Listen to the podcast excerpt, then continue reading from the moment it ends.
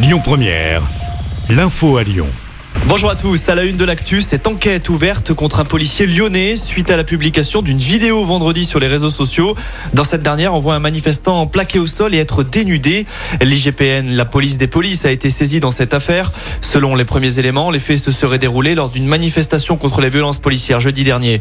À propos de ce dossier, Gérald Darmanin, le ministre de l'Intérieur, annonce que 36 enquêtes judiciaires ont été ouvertes par l'IGPN depuis le début de la mobilisation contre la réforme des retraites.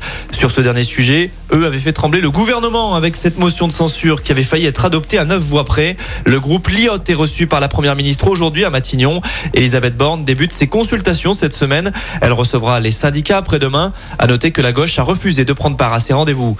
Autre rendez-vous d'ores et déjà annoncé, lui, la onzième journée d'action contre la réforme des retraites. Ce sera jeudi prochain à 11h chez nous à Lyon avec un nouveau parcours. Place Jean Jaurès dans le 7e arrondissement, direction la place Maréchal Lyoté. Dans le reste de l'actu, ce détenu qui est décédé dans sa cellule à Saint-Quentin-Falavier, selon le progrès, l'homme a été découvert en arrêt cardio-respiratoire samedi dernier et ce détenu n'a pas survécu malgré l'intervention des pompiers et du SMUR. La piste de la mort naturelle est privilégiée mais le parquet a ordonné une autopsie. Emmanuel Macron reçoit la convention citoyenne sur la fin de vie à l'Elysée après des mois de débat. Les 184 Français tirés au sort plaident pour une aide active à mourir, euthanasie ou suicide assisté. C'est le chef de l'État qui aura le dernier mot. Enfin, on passe au sport. En foot, l'OL signe un très gros coup. Les hommes de Laurent Blanc ont battu le leader parisien 1-0 hier soir au Parc des Princes.